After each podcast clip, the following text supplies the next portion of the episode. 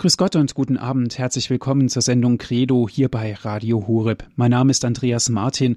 Ich freue mich, dass Sie jetzt wieder mit dabei sind. Hören Sie heute einen Vortrag von Herrn Prof. Dr. Josef Kreimel mit dem Thema Der Ursprung der katholischen Kirche zum Selbstverständnis der katholischen Kirche und Fehldeutungen der Gegenwart. Professor Kreimel hat diesen Vortrag im Rahmen der Theologischen Sommerakademie in Augsburg gehalten. Ich wünsche Ihnen nun viel Freude beim Zuhören.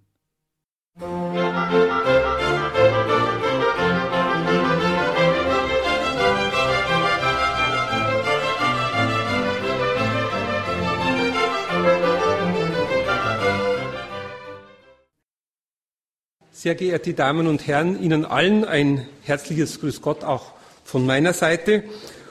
Und ich darf heute den Vortrag halten zum Selbstverständnis der katholischen Kirche nach den Aussagen des Zweiten Vatikanischen Konzils Lumen Gentium. Zunächst möchte ich, ja, wie könnte es anders sein, mit Guardini beginnen. Nach dem Ersten Weltkrieg hat Romano Guardini den Satz formuliert, der bald zum geflügelten Wort geworden ist. Ein Vorgang von unübersehbarer Tragweite hat begonnen. Die Kirche erwacht in den Seelen. Die Frucht dieses Erwachens ist auch das Zweite Vatikanische Konzil gewesen.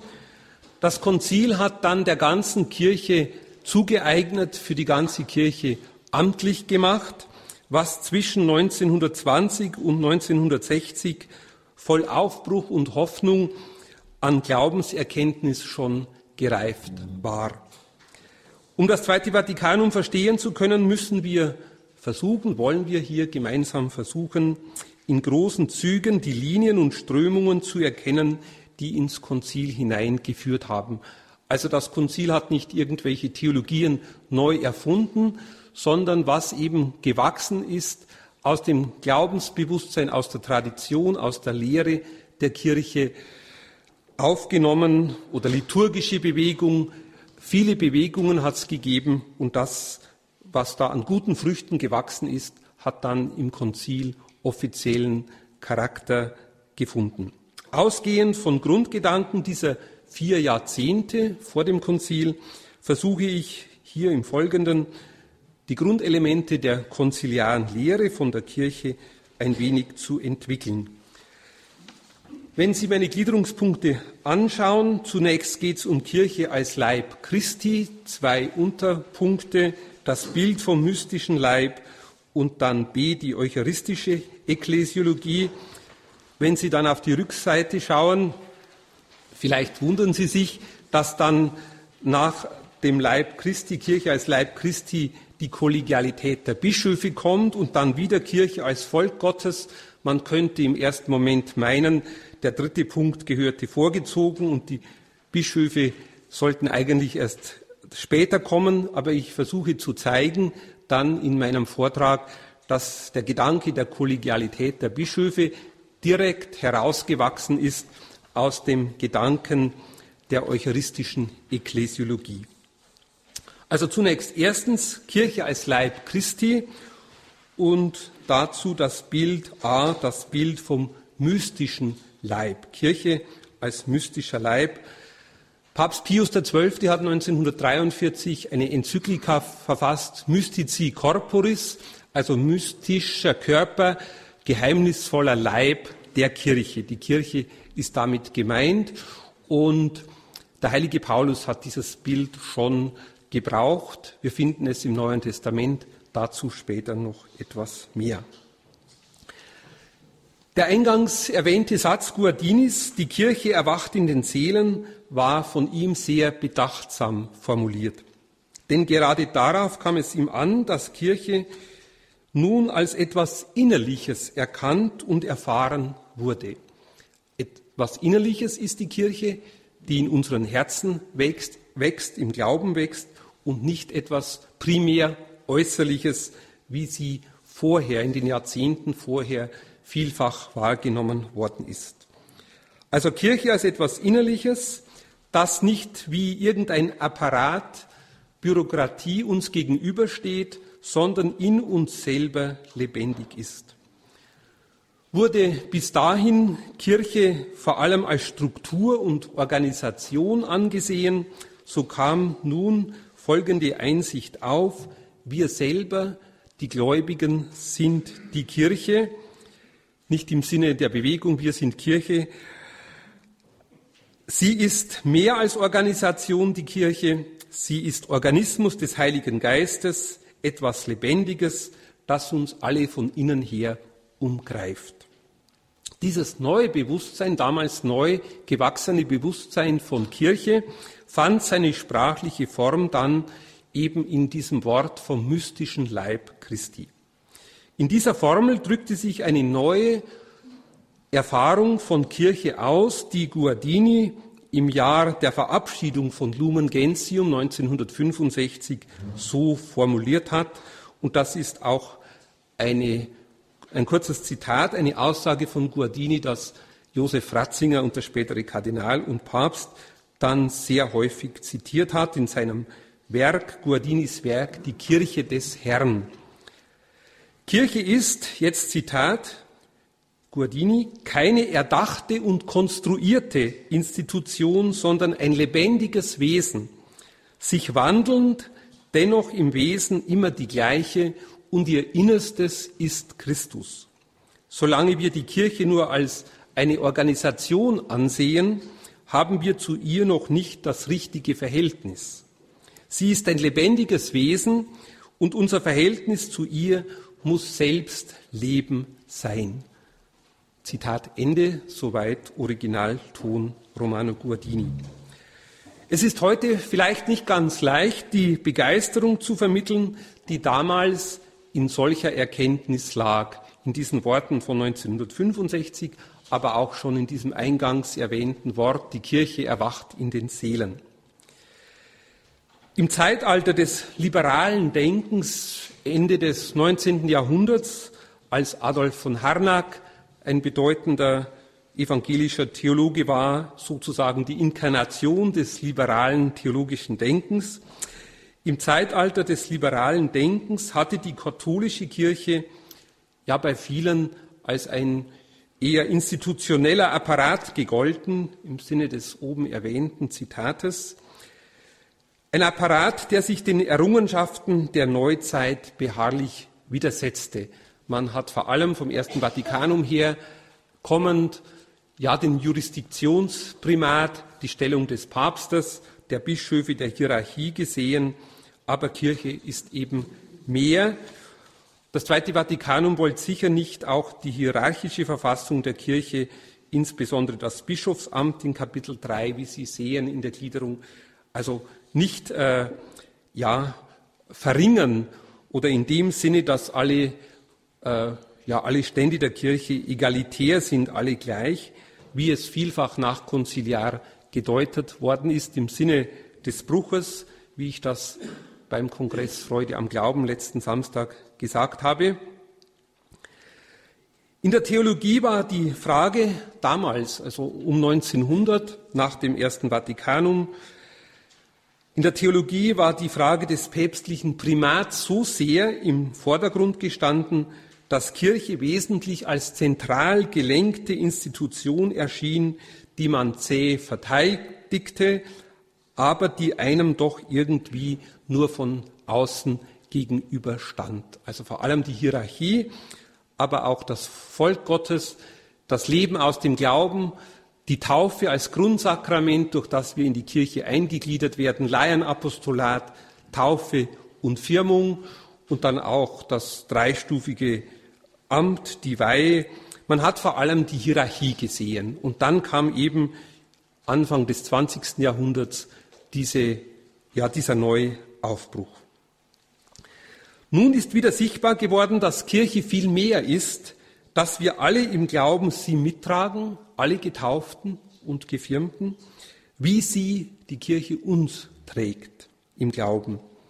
Sie war sichtbar, es war sichtbar geworden, dass sie organisches Wachstum die Jahrhunderte hindurch ist, dass es nicht ständig Brüche gibt, dass die Kirche nicht ständig neu erfunden werden muss, sondern dass sie wächst. Das ist das Stichwort Tradition, Schrift und Tradition.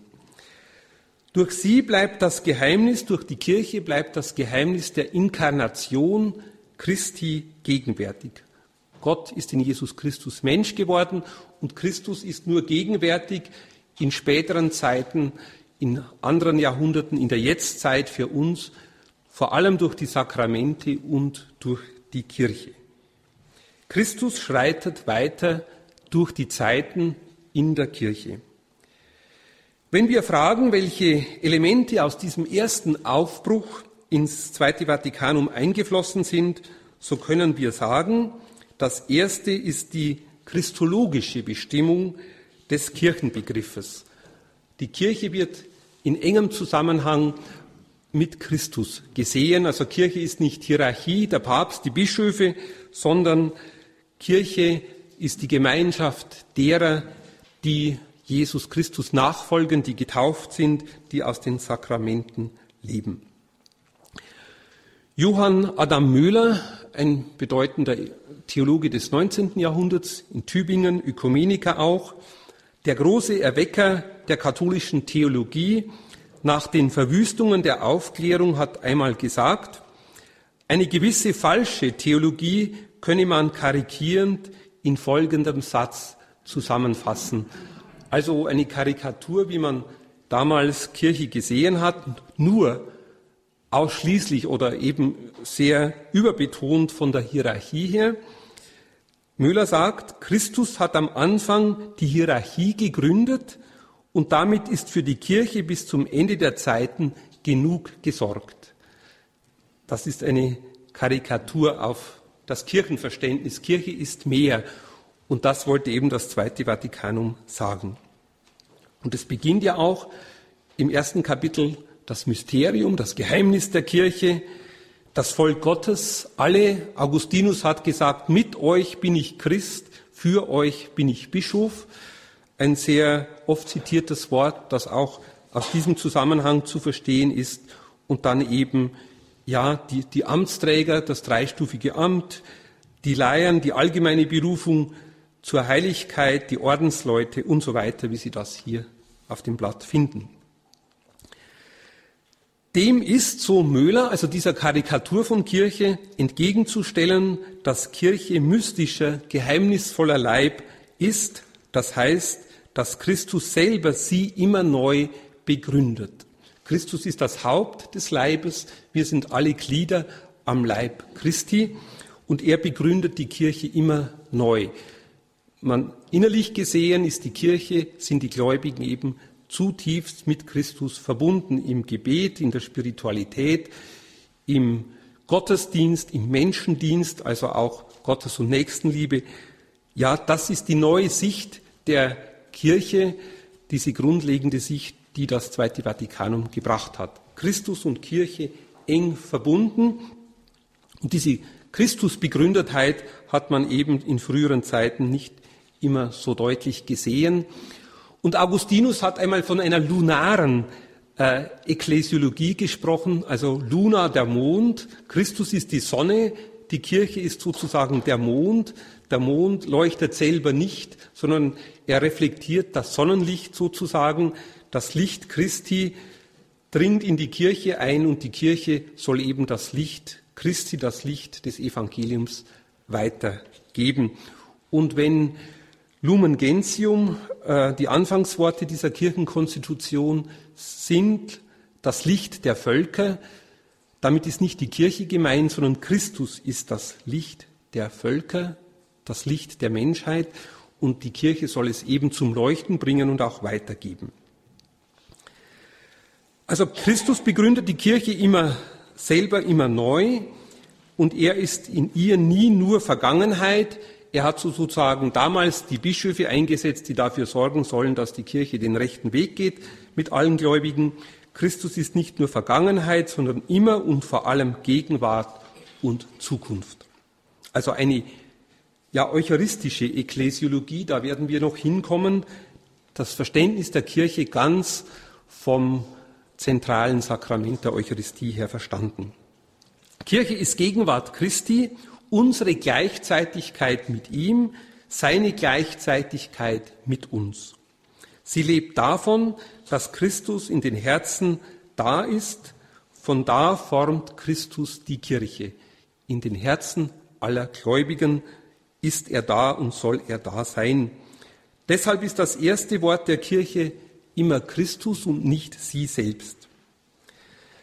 Das Zweite Vatikanum, sehr geehrte Damen und Herren, hat diese Einsicht großartig dadurch an die Spitze seiner Erwägungen gestellt, dass es den grundlegenden Text über die Kirche mit diesen schon genannten Worten beginnt, Lumen Gentium cum sit Christus, weil Christus das Licht der Welt ist, deshalb kann die Kirche sein Leuchten weitergeben. Wenn wir das Konzil recht verstehen wollen, müssen wir immer wieder bei diesem ersten Satz stehen bleiben, zu ihm zurückkehren, mit ihm beginnen. Und als zweites ist aus diesen Anfängen der Gesichtspunkt der Innerlichkeit und derjenige der Gemeinschaft der Kirche festzuhalten. Also nicht Kirche, äußere Institution, sondern Innerlichkeit und auch Gemeinschaft. Wir werden dann später noch, später noch auf das Wort Communio, das lateinische Wort für Gemeinschaft, kommen. Communio, Ekklesiologie äh, gibt es auch, also eine, ein Kirchenverständnis vom Begriff der Gemeinschaft her. Da ist aber nicht nur die Gemeinschaft der Gläubigen primär gemeint, sekundär, sondern primär die Gemeinschaft der Gläubigen mit Gott. Also wir haben durch die Sakramente vor allem Gemeinschaft mit Gott und deshalb auch Gemeinschaft untereinander. Ja, Gemeinschaft der Kirche, Innerlichkeit, Kirche wächst von innen nach außen und nicht umgekehrt. Sie bedeutet vor allem innerste Gemeinschaft mit Christus. Sie formt sich im Gebetsleben, im Leben der Sakramente, in den Grundhaltungen des Glaubens, der Hoffnung und der Liebe. Kirche wächst von innen, das ist ein ganz zentraler Ansatzpunkt des Zweiten Vatikanischen Konzils. Das sagt uns das Wort vom Leib Christi. Aber es schließt gerade so auch das andere ein. Christus hat sich einen Leib gebaut. In ihn muss ich mich als einzelner Christ einfügen, auch als demütiges Glied. Anders ist der Leib Christi nicht zu finden, so aber ganz, weil ich sogar sein Organ in dieser Welt sein darf und kann und damit ja für die Ewigkeit geworden bin. Alles, was wir ja in unserem Leben tun, hat ja Ewigkeitswert. Sie kennen dieses berühmte Bild von Paulus vom einen Haupt, der eine Leib und die vielen Glieder und auch durch die Kirchenspaltungen. Wir reden von Ökumene und haben also das Ziel, dass die Einheit wieder wächst. Durch die Kirchenspaltungen ist der Leib Christi getrennt. Und das ist natürlich ein Ärgernis, das überwunden werden soll. Aber nicht Menschen können es machen, sondern wir können nur unseren Beitrag leisten und letztlich wird Gott die Einheit schenken.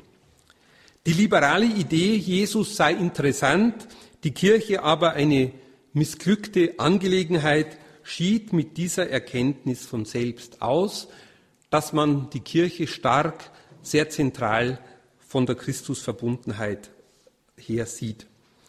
Christus gibt es nur in seinem Leib, also Jesus ja, Kirche nein, das funktioniert nicht. Christus ist uns nur zugänglich in seinem Leib der Kirche. Nie bloß ideell, das heißt nur mit der beständigen, die Zeit durchschreitenden Gemeinschaft, die dieser sein Leib ist. Die Kirche ist auch nicht Idee von den ersten Christen erfunden, sondern Leib Christi. Und das Ärgernis der Fleischwerdung, an dem so viele Zeitgenossen Jesu zerbrachen, geht weiter auch in den Ärgerlichkeiten der Kirche. Auch hier gilt, selig, wer sich an mir nicht ärgert. Natürlich soll das, verstehen Sie das nicht falsch, damit soll nicht äh, alles, was schlecht ist, legitimiert sein oder einfach banalisiert sein und sagen, alles nicht so schlimm, sondern Umkehr, Erneuerung, ja, dass es die Sünde gibt, dass es, dass die Umkehr und die ständige Erneuerung nötig ist, das äh, ist natürlich äh, ganz klar. Aber trotzdem äh, ja, ärgern sich viele an dem Anspruch der Kirche, dass Christus, dass Gott nur durch die Kirche, durch die Gemeinschaft des Glaubens zugänglich sein kann. In dem Wort Jesus ja oder Gott ja, religiös sein schon, aber nicht mit der Kirche, da kommt das zum Ausdruck. Keiner kann sagen, ich bin die Kirche. Jeder muss und darf sagen, wir sind Kirche. Also jeder stellt sich in die Gemeinschaft hinein. Und wir, das sind dann wiederum, ist dann wiederum nicht nur eine bestimmte Gruppe, die sich isoliert, sondern eine, die sich hineinhält, die die ganze Gemeinschaft aller Glieder Christi, der Lebenden, der Gegenwärtigen, aber auch der Toten, der Vergangenheit. Also Kirche ist nicht nur in unserer Zeit äh, gemeint, die Gemeinschaft der Lebenden, sondern durch alle Jahrhunderte hindurchgehend.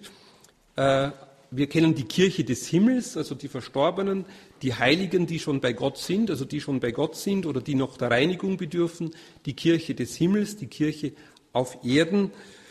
Und also das ist auch wichtig, dass wir über unseren begrenzten zeitlichen Horizont der Gegenwart hinausschauen, sondern es muss auch eine Kontinuität sein zwischen der Kirche des 21. Jahrhunderts und der Kirche des 5. Jahrhunderts, sage ich jetzt einmal, zu Zeiten des Augustinus, durch die ganze Geschichte hindurch.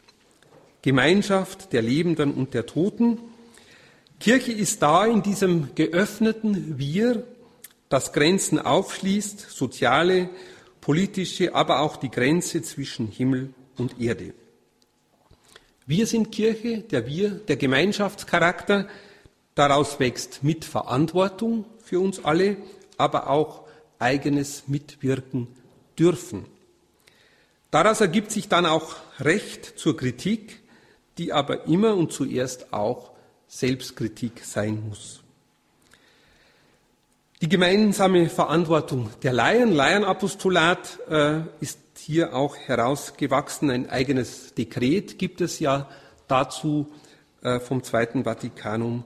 Und wie gesagt, äh, also man hat ja oft mit dem Begriff Laien ein bisschen schwierig, ein bisschen ein komisches Gefühl, weil ja in der Alltagssprache Laie sozusagen der Nichtfachmann oder also der oder diejenigen, die nicht viel verstehen. Was weiß ich, ich bin zum Beispiel, was das Technische äh, vom Auto angeht, ein vollkommener Laie. Also das heißt, wo ich nichts verstehe. Und das ist ja nicht so, dass also die Laien im Sinne äh, eines Standes in der Kirche, es ist negativ konnotiert und das ist schlecht. Man müsste dafür einen positiven Begriff finden. Die Getauften und die Gefirmten oder Laos, Lai, das Wort kommt ja von Laos, ein griechisches Volk, also Volk Gottes, zum Volk Gottes gehörig eigentlich, also ein, ein hoher Würdetitel. Ja, dann der Gedanke der Tradition, der Entwicklung, das überspringe ich jetzt ein bisschen.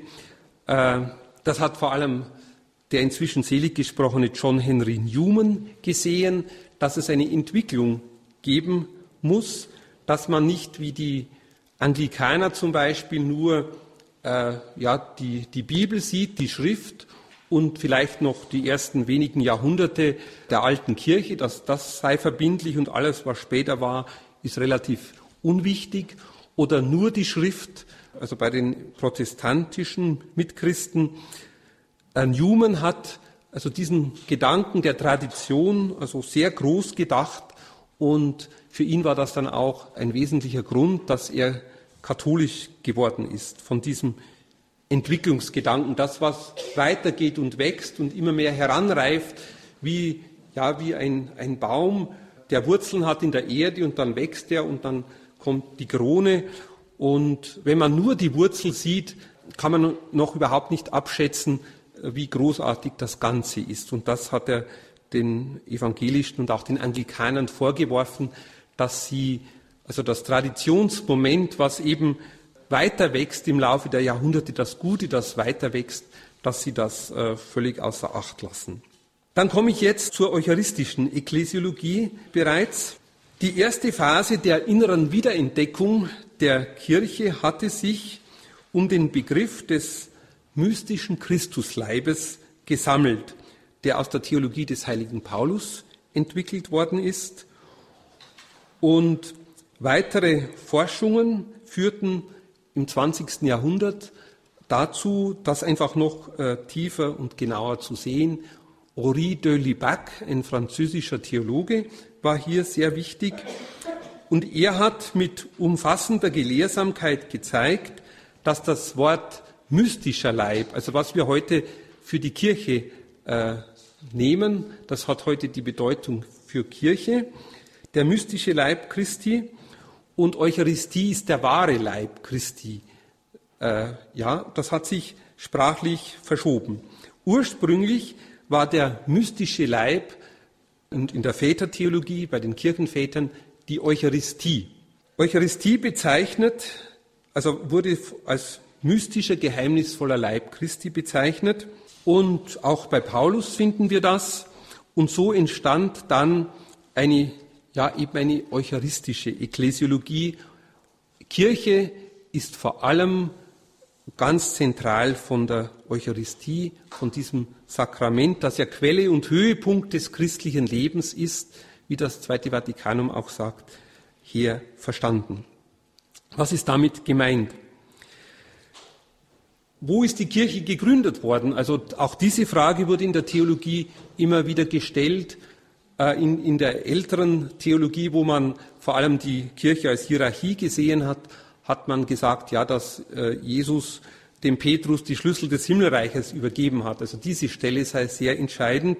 Und die neuere eucharistische Ekklesiologie, äh, der auch, also wir sind da in bester Gesellschaft, auch Josef Ratzinger und Papst Benedikt sehr anhängt.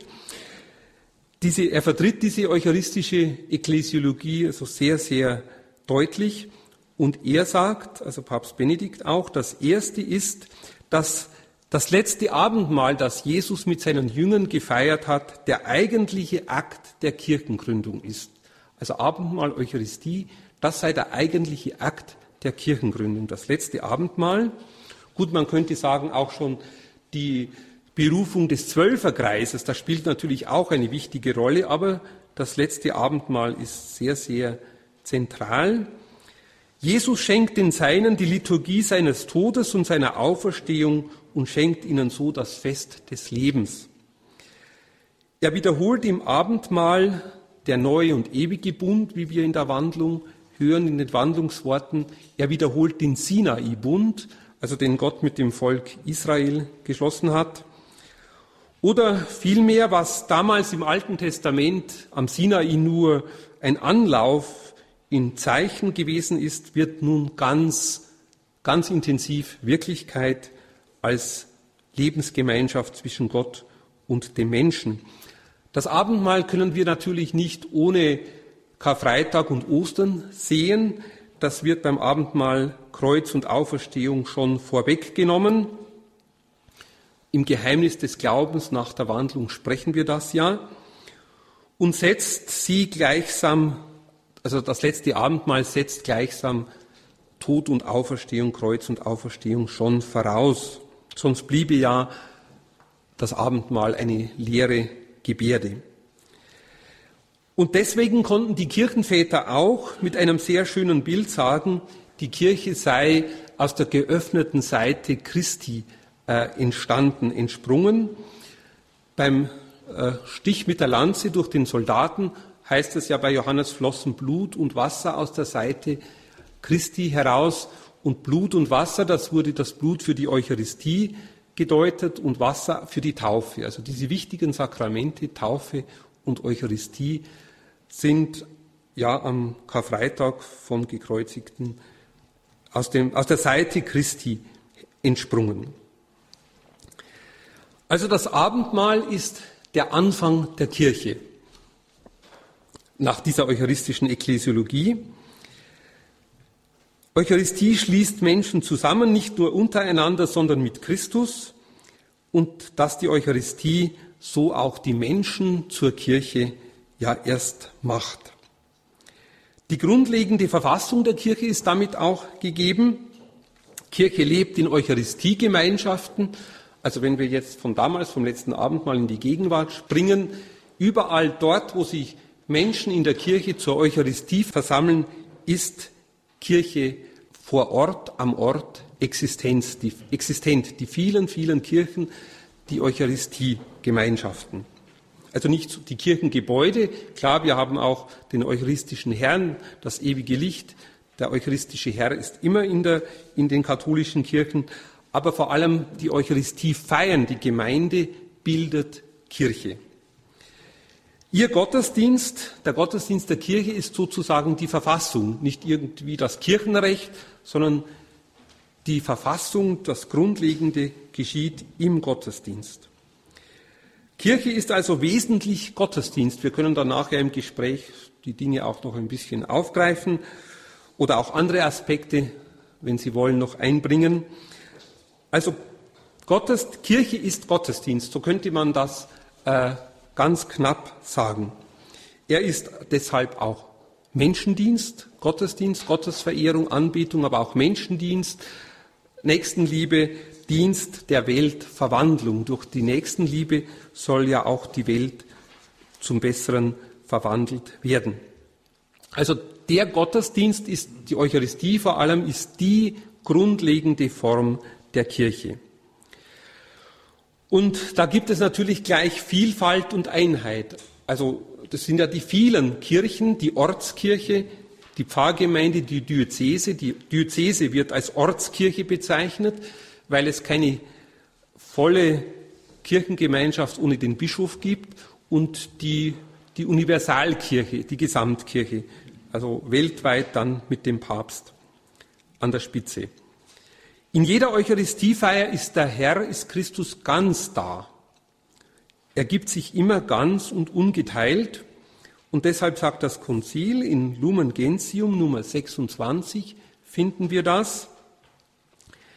Die Kirche Christi ist wahrhaft in allen rechtmäßigen Ortsgemeinschaften der Gläubigen anwesend in allen rechtmäßigen Ortsgemeinschaften, das heißt rechtmäßig, die in Einheit mit dem Bischof und mit dem Papst stehen, also eine heretische Gemeinschaft, die sich abspaltet, da wird es dann schon fraglich. Also in welcher Weise, ob dann Christus auch noch voll gegenwärtig ist, weil ja die Einheit ein so zentraler Gesichtspunkt des kirchlichen Lebens ist. Also die Einheit mit Bischöfen und dem Petrus-Nachfolger ist mit dem Wort rechtmäßig gemeint. Die Kirche Christi ist wahrhaft in allen rechtmäßigen Ortsgemeinschaften der Gläubigen anwesend, die in der Verbundenheit mit ihren Hirten im Neuen Testament auch selbst Kirche heißen. Also schon die Ortskirche heißt Kirche, nicht nur die Gesamt, die Kirche, die Universalkirche, sondern auch die einzelne Ortskirche. Sie sind nämlich je an ihrem Ort im Heiligen Geist das von Gott gerufene neue Volk. In diesen Gemeinden, auch wenn sie oft klein und arm sind oder in der Diaspora leben, ist Christus gegenwärtig, durch dessen Kraft die eine heilige katholische und apostolische Kirche geeint wird. Soweit dieses Zitat, das war jetzt aus Lumen Gentium Nummer 26. Daraus folgt also, aus diesem Ansatz der eucharistischen Ekklesiologie folgt jene Ekklesiologie der Ortskirchen, die für das Zweite Vatikanum kennzeichnend ist. Also Ekklesiologie, das ist die Lehre von der Kirche im lateinischen Ecclesia. Und das kommt wieder vom griechischen Ekkalein, also herausgerufen werden. Die Kirche wird von Christus gerufen. Die Menschen der Kirche werden gerufen. Ekklesia, die Herausgerufenen, das ist also das Wort, das dahinter steckt. Also aus diesem Ansatz der eucharistischen äh, Ekklesiologie folgt die Ekklesiologie der Ortskirchen. Das ist etwas Neues, dass man auch stärker auf die Ortskirchen schaut und nicht nur auf die Universalkirche, also Papst und die Gemeinschaft der Bischöfe, sondern sozusagen man beginnt ja äh, das darf man jetzt nicht pressen, sozusagen eine, man beginnt von, von unten, von den Grundsakramenten, Taufe, Eucharistie her und nicht von der hierarchischen Spitze. Also das erste Vatikanum hat eben mit dem Papst begonnen und ja, also die Hierarchie zuerst bedacht. Das hat das Zweite Vatikanum natürlich aufgenommen und nicht für, für bedeutungslos erklärt, aber das ist in eine umfassendere äh, Lehre von der Kirche eingeordnet worden. Man muss auch bedenken, äh, dass ja das Erste Vatikanische Konzil vorzeitig abgebrochen werden musste, weil eben äh, der Deutsch-Französische Krieg ausgebrochen ist.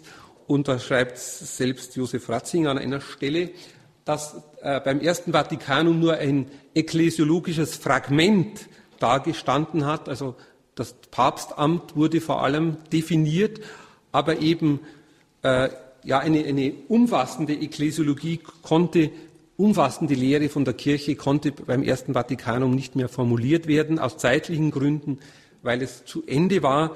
Und das hat das Zweite Vatikanum aufgenommen und ist eine Ergänzung äh, also eine, ja, eine Ergänzung, eine Einordnung äh, der Kirchenlehre des Ersten Vatikanums, das ekklesiologische Fragment sozusagen, das der Papstprimat, der sehr wichtig war und für die damalige Zeit und Kulturkampf und was da alles war und also sehr wichtig war. Das soll in, soll in der Bedeutung überhaupt nicht geschmälert werden, aber es muss eben noch mehr dazukommen, ja, und das hat eben diese eucharistische Ekklesiologie versucht.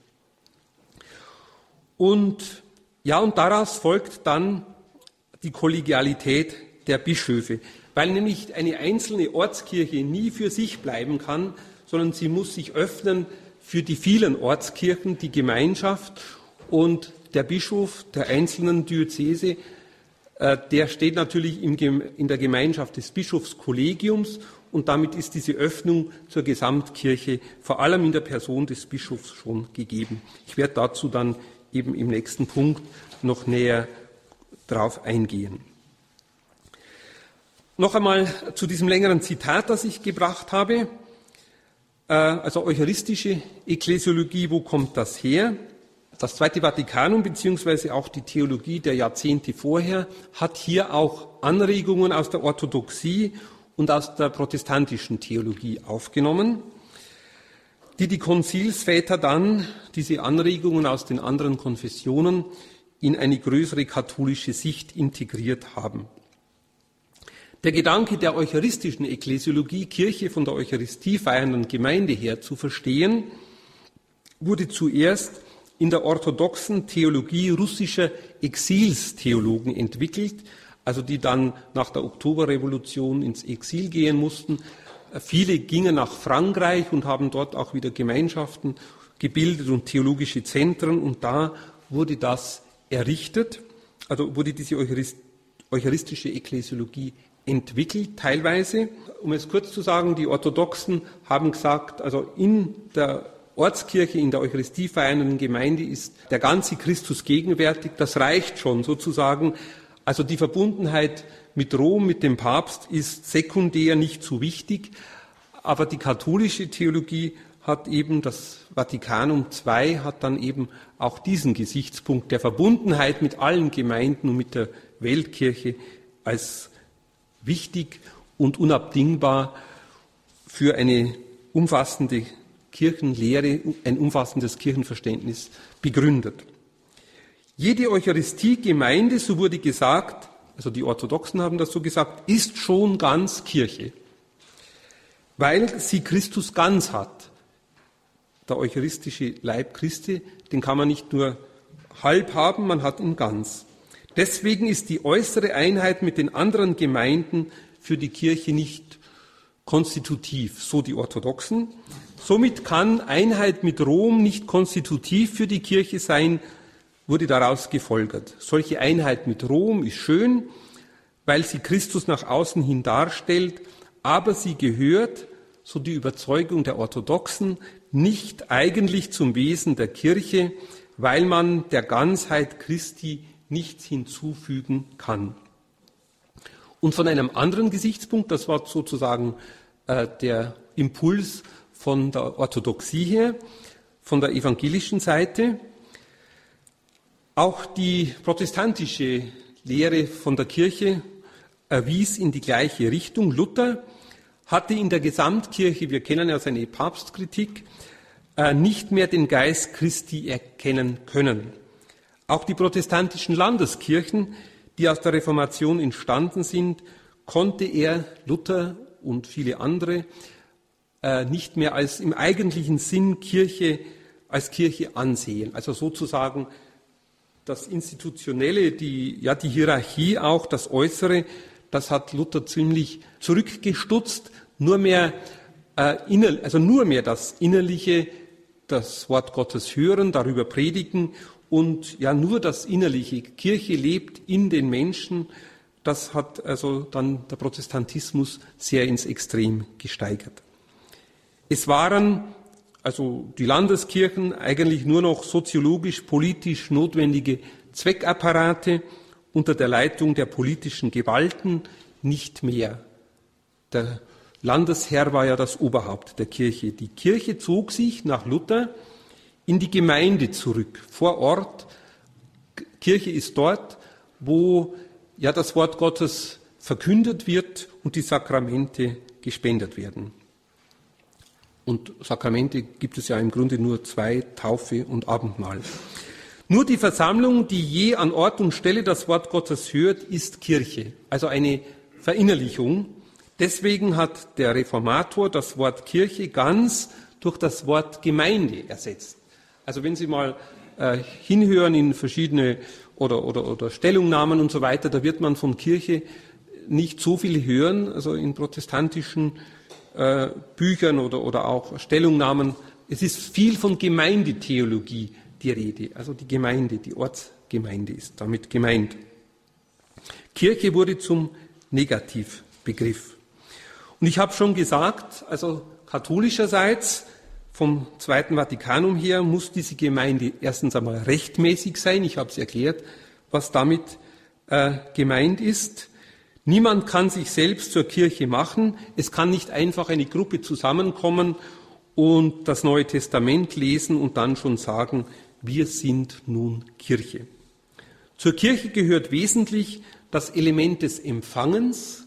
Der Glaube kommt vom Hören, das Empfangen. Wir empfangen ja auch die Eucharistie, den Leib Christi, also das Empfangen von anderen. Vor uns haben schon andere geglaubt. Nicht wir erfinden die Kirche heute und das Evangelium, das ist uns ja vorgegeben. Kirche ist nicht das Produkt eigener Entschlüsse oder Reflexionen. Glaube ist Begegnung mit dem, was ich nicht selber ausdenken kann, was ich nicht durch Leistungen herbeiführen kann, sondern was mir eben begegnen muss. Und wir nennen diese Struktur des Empfangens Sakrament. Sakrament, das wir empfangen die Sakramente. Also Christus kommt auf uns zu, wir nehmen es an, das, das ist also dieses Moment des Empfangens, das ist eigentlich ein Hauptgesichtspunkt der Sakramente. Und auch Kirche kann man nur empfangen. Kirche wird durch die Verkündigung äh, ja, von Ort zu Ort gebracht. Paulus und durch alle Jahrhunderte der Glaube wurde zu anderen Menschen gebracht und dann kam Kirche an diese Orte. Erst sie ist nicht aus sich selbst äh, gekommen. Sie kommt immer von dort her, wo sie schon vorher ist und wo sie wirklich ist, aus der sakramentalen Gemeinschaft seines durch die Geschichte hindurchgehenden Leibes, also seines des Leibes Christi. Einheit der Eucharistie feiernden Gemeinden untereinander ist nicht nur, wie die Orthodoxen meinen, eine äußere Zutat zur eucharistischen Ekklesiologie, sondern ihre innere Bedingung. Das ist die katholische Position, auch vom Vatikanum II vertreten. Nur in der Einheit, in der Einheit aller ist der eine Christus. Insofern ruft das Konzil die Selbstverantwortung der Gemeinden auf und schließt aber auch jede Selbstgenügsamkeit aus, dass wir sagen, was wir bei uns, was wir bei uns an christlichem Leben haben, das genügt schon, die anderen interessieren uns überhaupt nicht. Wir haben das Evangelium schon begriffen, wir wollen mit den anderen nicht viel zu tun haben. Also diese Selbstgenügsamkeit oder Selbstisolation, die wäre nicht katholisch. Ja, und dann komme ich zur Ekklesiologie oder zur Kollegialität der Bischöfe. Äh, wieso ist das mit dem Leib Christi Gedanken so eng verbunden? Mit der eucharistischen Ekklesiologie ist aufs engste der Gedanke der bischöflichen Kollegialität verbunden, der gleichfalls zu den tragenden Säulen der Ekklesiologie des Zweiten Vatikanums zählt. Und vor allem ist das von, vom Gottesdienst her äh, erforscht worden aus der frühen Kirche. Also es gibt da den Bischof, es gibt das Presbyterium, also die Gemeinschaft der Presbyter, also der Priester, die in Gemeinschaft mit dem Bischof stehen und die auch der Rat des Bischofs sind, also Kollegialität unter den Priestern gibt es ja auch. Kein Priester steht ja für sich selber als Gemeindeleiter, sondern der eigentliche äh, ja, Leiter einer Pfarrgemeinde ist ja der Bischof und die Priester sind ja nur die Mitarbeiter des Bischofs, weil er nicht überall selber sein kann. Die Gemeinden sind durch die Presbyter, das griechische Wort für Priester, untereinander zusammengehalten, also Einheit der vielen Pfarrgemeinden in einem, in einer, ja, in einem Dekanat, in einem Bistum und so weiter und durch den Bischof hineingehalten in die größere Einheit der Gesamtkirche. Also die Bischöfe, die Nachfolger der Apostel, sie bilden das Apostelkollegium, den Kreis der Zwölf sozusagen, ja, die Weltkirche äh, repräsentieren sie mit und unter dem Papst. Also der Petrus-Nachfolger hat hier im Bischofskollegium natürlich eine ganz besondere Stellung. Schon das Priestersein äh, schließt immer eine, ein Miteinandersein ein und die Zuordnung zu einem Bischof, die zugleich Zuordnung zur Kirche als Ganzer ist. Man spricht auch vom Ordo der Bischöfe, also Ordo, auch die Gemeinschaft oder ja, also das Wort Gemeinschaft ist eben sehr wichtig und nicht nur das Wort, sondern das, was dahinter steht, dass das wirklich mit Leben erfüllt wird. Und auch die, nicht nur in der Jetztzeit, also dass die jetzt lebenden Bischöfe mit dem jetzt lebenden oder regierenden Papst eine Gemeinschaft bilden, sondern auch die Glaubenseinheit im Wesentlichen äh, weitertragen. Was heute ist, das ist der gleiche Glaube wie vor 100 und vor 300 und vor 500 Jahren. Und gut, es ändern sich schon auf, auf einer anderen Ebene bestimmte äh, ja, was, es gibt Dinge, die angepasst werden den Zeitverhältnissen. Das ist aber eine andere Ebene. Aber das Wesentliche des, des Glaubens, die Substanz, äh, ist immer die gleiche. Wie der Herr Generalvikar heute gesagt hat, wir können den Glauben nicht selber erfinden. In der Predigt hat er so ähnlich gesagt, sondern wir dürfen ihn auch nicht verändern in der Substanz. Und das Problem ist natürlich immer, ja, auch zu unterscheiden, was ist die was ist die Substanz und was ist vielleicht, was ist änderbar, was, was sind einfach nur Konventionen oder zeitbedingte Formen. Und dass also die gegenwärtigen Bischöfe nicht nur in, im Jetzt, in der Jetztzeit untereinander verbunden sind, sondern auch mit den früheren Jahrhunderten, das nennt man einfach die, die apostolische Nachfolge, also die Successio Apostolica, dass sie eben ja in Einheit, also mit der ersten Generation stehen. Und ja, der Kreis der Zwölf ist hier sehr wichtig. Warum hat Jesus zwölf äh, Apostel ernannt? Äh, das ist eine kosmische Zahl. Also zunächst das Zwölf-Stämmevolk, also ganz Israel äh, wollte Jesus rufen. Aber die Zwölf-Zahl ist auch eine kosmische Zahl.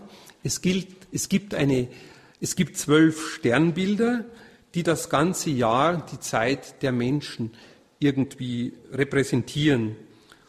Und so wurde auch durch die Zwölfzahl die Einheit von Geschichte und Kosmos unterstrichen, der kosmische Charakter der Heilsgeschichte. Also die ganze Schöpfung wartet auf die Erlösung.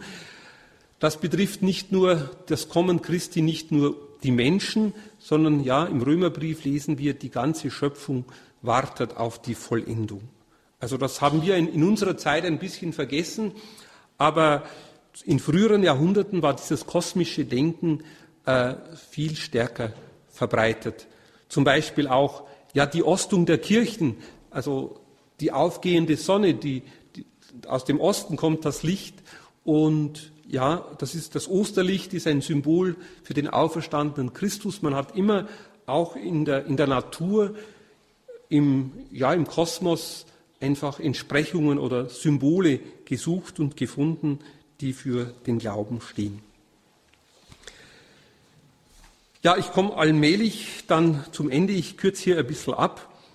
Aber noch zum äh, nächsten, zum dritten Punkt, Kirche als Volk Gottes. Das ist das zweite große äh, Bild, also der Leib Christi, Kirche als Leib Christi und Kirche als Volk Gottes.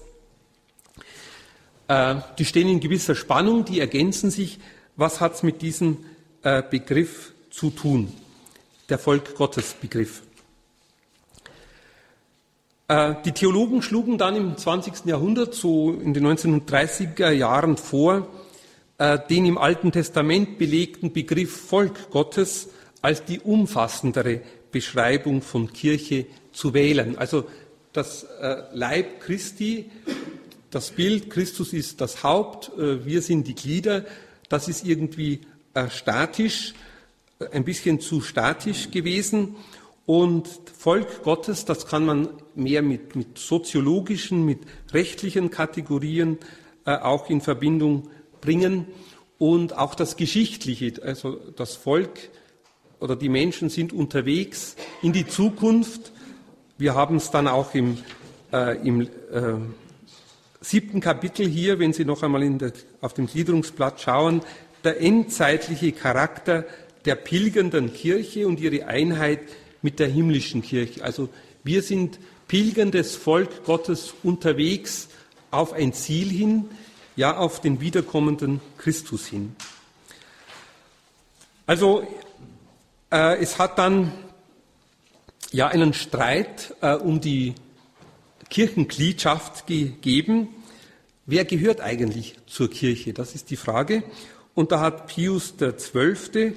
In der schon erwähnten Enzyklika Mystici Corporis von 1943 drei Voraussetzungen genannt für die Kirchengliedschaft. Die stimmen, äh, die Taufe, also die Taufe, dann der rechte Glaube, wer, wer das hat, und die Zugehörigkeit zur rechtlichen Einheit der Kirche. Also auch die Zugehörigkeit zur katholischen Kirche. Das waren diese drei Punkte. Und das hat natürlich die, die Nicht-Katholiken, die getrennten, in anderen Konfessionen getrennten Schwestern und Brüder aufgeregt. Äh, ja, weil es nämlich auch eine andere Tradition gibt, nämlich im, auch im Codex Juris Canonici, also im Kirchenrecht, ist vor allem die Taufe genannt. Also die Taufe begründet die Kirchengliedschaft, der rechte Glaube natürlich auch. Aber die Zugehörigkeit zur rechtlichen Einheit der katholischen Kirche, das, darüber hat man dann theologisch äh, ja auch etwas gestritten. Und in Deutschland, wo die ökumenische Frage sehr dringlich immer ist, wir sind ja ein konfessionell geteiltes Land, äh, hat also, haben diese drei Punkte der dritte vor allem die Zugehörigkeit zur rechtlichen Einheit der Kirche, ja, hat zu Auseinandersetzungen, zu theologischen, also es ist ja nicht immer nur Negativstreit, sondern man hat halt theologisch gerungen, wie ist das jetzt wirklich, ja, zum Kirche sein.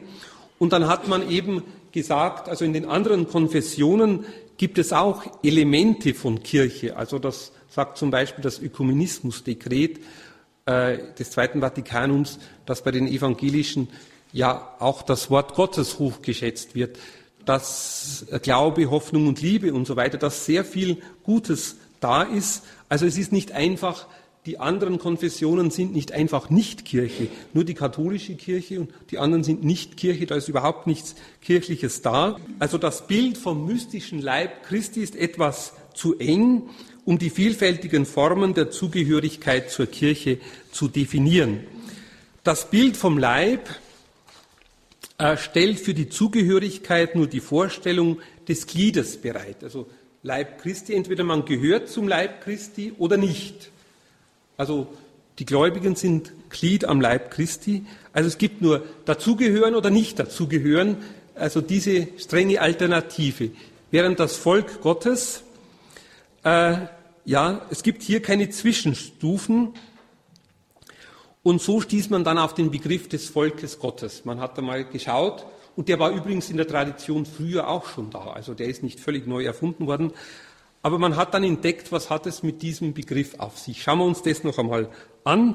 Ich komme dann ganz schnell zum Ende, weil ja die Zeit auch bald um ist. Also man hat gesagt, dass das Wort vom Volk Gottes ist in dieser Hinsicht weiträumiger und beweglicher. Die Kirchenkonstitution hat es aufgenommen und hat gesagt, also die anderen Christen, die getrennten, die orthodoxen, die evangelischen und alle anderen, die stehen mit der katholischen Kirche in Verbindung. Also das Wort Verbindung, das ist kein zufälliges, sondern das ist ein sehr begrifflich gefülltes Wort Verbindung. Und die Nichtchristen, die andersreligiösen, äh, die sind auch der Kirche zugeordnet. Verbindung, das ist weniger die Zuordnung als die Verbindung, also über die Taufe in Verbindung. Die Taufe, wir erkennen ja die Taufe an. Also, dass es auch kirchliche Elemente in anderen Konfessionen gibt. Dann hat man gemeint, mit dem Begriff des Volkes Gottes kommt man hier weiter. Und ja, dann hat man auch noch, ich referiere nur, also was man halt für und gegen diese beiden Begriffe angeführt hat, Leib Christi und Volk Gottes. Äh, zum Leib Christi hat man dann auch noch gesagt, man müsste die, die christologische Differenz stärker sehen. Das ist ein, ein verkürzter Begriff. Was heißt das? Ich habe ja gesagt, also Christus und die Kirche stehen in enger Verbindung, aber die Kirche darf sich nicht voll mit Christus äh, identifizieren. Christus ist immer mehr und ja, Christus ist Gottes Sohn und dass die Kirche sich nicht äh, überhebt. Die Kirche ist nicht identisch mit Christus, sondern sie steht ihm auch gegenüber. Christus ist der Heilige, Gott ist heilig und die Kirche ist auch heilig, aber die Kirche ist auch, es gibt auch Sünde in der Kirche, also äh, das Gegenüber, das heißt die christologische Differenz. Kirche ist nicht identisch mit, äh, mit Christus. Das wurde auch ins Spiel gebracht, weil das im Leib Christi äh, ist der Abstand verkleinert worden. Sie ist Kirche der Sünder, die immer wieder der Reinigung und der Erneuerung bedarf, immer wieder Kirche werden muss. Das finden wir in Lumen Gentium Nummer 8 auch. Also Reinigung und Erneuerung. Ja, und dann hat eben, ich erwähne das nur, äh, also Ernst Käsemann, ein evangelischer Theologe, hat 1939 ein Buch geschrieben über den Hebräerbrief mit dem Titel Das wandernde Gottesvolk. Und also dieser Titel ist auf dem Konzil geradezu zum Schlagwort geworden. Also hat man das, den Volk Gottes Begriff aufgenommen. Und der Volk Gottes Begriff, auf das kommt noch hinzu, verbindet Israel und die Kirche. Also damals hat dann der Lehrer, andere auch, aber ich sage jetzt, erwähne nur einige, also nach Käsemann, nach dem Buch von 1939 in den 40er Jahren und nach dem Zweiten Weltkrieg hat man das auch in der katholischen Theologie intensiv untersucht, was es mit diesem Begriff des Volkes Gottes auf sich hat, unter anderem auch der Lehrer von Josef Ratzinger, Gottlieb Söhnken in München, der hat den Verdacht gehabt, äh, dass man mit dem Volk Gottes Begriff weiterkommt und dass der mehr hergibt sozusagen. Und dann hat er einige Doktorarbeiten schreiben lassen, um äh, das genauer zu wissen. Und unter anderem hat er auch dem jungen Josef Ratzinger den Auftrag gegeben, über den Begriff des Volkes Gottes und des Hauses Gottes bei Augustinus seine Doktorarbeit zu schreiben, was der bravourös gemeistert hat. Und ja, und dann ist herausgekommen, dass Volk Gottes im Neuen Testament nicht die Christen meint, also die Kirche, sondern das vom Alten Testament herkommt und dadurch, also dass wir Christen Christen werden, sind wir nach dem Ölbaumgleichnis des Römerbriefes von Paulus her dem Volk Gottes, das schon im Abrahamsbund gerufen worden ist, eingegliedert. Und es ist auch nicht das empirische Volk Gottes gemeint, also Israel, einfach wie, wie das Volk halt so gegeben ist, äh, sondern ja das Volk, das wirklich sich von Gott rufen lässt und den Willen Gottes erfüllt. Also nicht Volk Gottes Israel empirisch, sondern ja, Volk Gottes ist man nur äh, im Alten Testament schon und auch die Christen sind nur Volk Gottes, wenn sie, wenn sie für Gott offen sind. Und das war dann auch eine, ja, eine Verkürzung äh, und eine Horizontalisierung des Volk Gottes Begriffes nach Konziliar. Äh, man hat Volk gegen Hierarchie ausgespielt und hat gemeint, alle sind gleich, also die Hierarchie ist nicht mehr so wichtig jetzt nach dem Konzil. Äh, also die Bedeutung ja, des Bischofsamtes und eben des Sakramentes der Weihe wurde dann also ja, klein geschrieben und klein geredet von manchen. Ja, wir können schon noch drüber reden. Äh, und ja, es soll ja noch eine, ein, ein Gespräch dann nachher geben. Aber also es ist kein empirischer Begriff und es hat dann vor allem zu Strukturdebatten geführt nach Konziliar. Was kann man alles ändern in der Kirche? Und Volk Gottes, das möchte ich sagen, ist ganz zentral. Also ist man nur, wenn man auf Gott hört und ja, im Grunde auch diese tiefe Gottverbundenheit, die letztlich auch der, der Leib Christi Begriff zum Ausdruck bringt. Ja, und dann, ich lasse einige Dinge weg. Äh, wenn, Sie noch schauen, äh, Lumen Gentium auf dem Blatt, das ich ausgeteilt habe, also da habe ich diesen wichtigen Satz zitiert aus dem ersten Kapitel, Nummer eins. Äh, Kirche ist auch Sakrament. Das wurde überhaupt nicht oder, oder viel zu wenig nach dem Konzil rezipiert. Also in Christus gleichsam das Sakrament, das heißt Zeichen und Werkzeug für die innigste Vereinigung mit Gott, wie für, wie für die Einheit der ganzen Menschheit. Also Kirche ist ja das Instrument Gottes. Gott hat sich Menschen gesucht, die einfach ja mit ihm in Verbindung leben. Zeichen und Werkzeug, also Zeichen, das heißt dafür, dass diese Einheit schon gegeben ist, schon verwirklicht ist. Äh, das heißt Zeichen und Werkzeug, beide Worte sind wichtig. Zeichen drückt es aus, die Kirche, dass diese Einheit, diese Gottverbundenheit im Gebet, in den Sakramenten schon gegeben ist, gelebt wird. Und Werkzeug, dass es erst herbeigeführt werden soll, also noch intensiver, das Missionarische. Äh, und ja, das wurde eigentlich äh, noch nicht, sagen viele, dieser Gedanke Kirche als Sakrament, das wurde etwas vernachlässigt. Für die innigste Vereinigung äh, mit Gott und die Einheit untereinander. Und im Kapitel 5 eben auch, was wir im, Laien, im Dekret über das Laienapostolat auch finden, dass also alle Christgläubigen jeglichen Standes und Ranges zur Fülle des christlichen Lebens und zur vollkommenen Liebe äh, berufen sind. Und abgeschlossen wird, jetzt ich, komme ich zu den letzten Sätzen, abgeschlossen wird äh, Lumen Gentium mit dem Kapitel 8 über die Gottesmutter. Das war nicht von Anfang an klar, dass manche meinten auch beim Konzil, also über die Gottesmutter sollte es ein eigener, einen eigenen Text geben, aber der wurde dann eingefügt in die Ekklesiologie, also in die Kirche. Maria als Mutter der Kirche, als Urbild, als Vorbild des Glaubens. Und das war sicher eine gute Fügung. Und ich, dass also das Marianische in, die, in das Verständnis der Kirche ein, äh, ja, hineingenommen wurde. So wird noch einmal sichtbar, wovon ich ausgegangen bin, wenn ich an den Anfang zurückgehe, an das Guardini-Zitat, ja, nicht äh, ein, ein Apparat, sondern Kirche ist Person. Kirche ist nicht ein Apparat, Bürokratie, Institution, sondern an Maria sehen wir, Kirche ist Person. Sie war Leb Kirche in Person. Sie hat, sie hat auf Gott gehört, sie hat Ja gesagt, sie hat die Berufung angenommen und insofern ist sie für uns alle Vorbild. Und Papst Paul VI. Hat sie, hatte ja den Titel Mutter der Kirche nach dem Konzil verliehen. Sie ist eine lebendige Person und ja, durch ihr Fiat, ihr Ja zu Gottes Willen, hat sie eigentlich das verwirklicht, ja, was das Entscheidende ist in der Kirche und für uns alle, für die Christen, dass wir unser Leben auf Gott ausrichten, dass wir seinen Willen suchen und dass wir so gut wir können, ja, das Evangelium einfach in unserem Leben verwirklichen mit Gottes Hilfe und Gnade. Danke für die Aufmerksamkeit.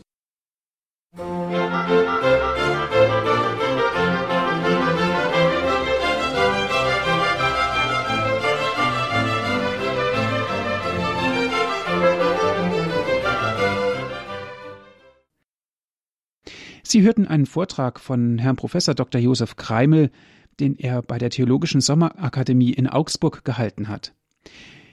Der Ursprung der katholischen Kirche zum Selbstverständnis der katholischen Kirche und Fehldeutungen der Gegenwart, über diese Bereiche hat Professor Kreimel gesprochen. Wenn Sie gerne diese Sendung noch einmal nachhören möchten, bestellen Sie sich einen CD-Mitschnitt. Dazu lade ich Sie ein, rufen Sie unseren CD-Dienst an unter folgender Telefonnummer 08323 9675 120. Noch einmal die Telefonnummer 08323 9675120 von außerhalb Deutschlands 0049 für abwählen. Weiter geht es mit der 8323 9675120. Auf unserer Internetseite www.hore.org gibt es auch die Sendung zum Herunterladen auf den Computer www.hure.org. Ich darf mich ganz herzlich bei Ihnen bedanken fürs Zuhören, wünsche Ihnen alles Gute und vor allen Dingen gottesreichen Segen und viel Freude im weiteren Programm hier bei Radio Hureb. Auf Wiederhören sagt Ihnen Ihr Andreas Martin.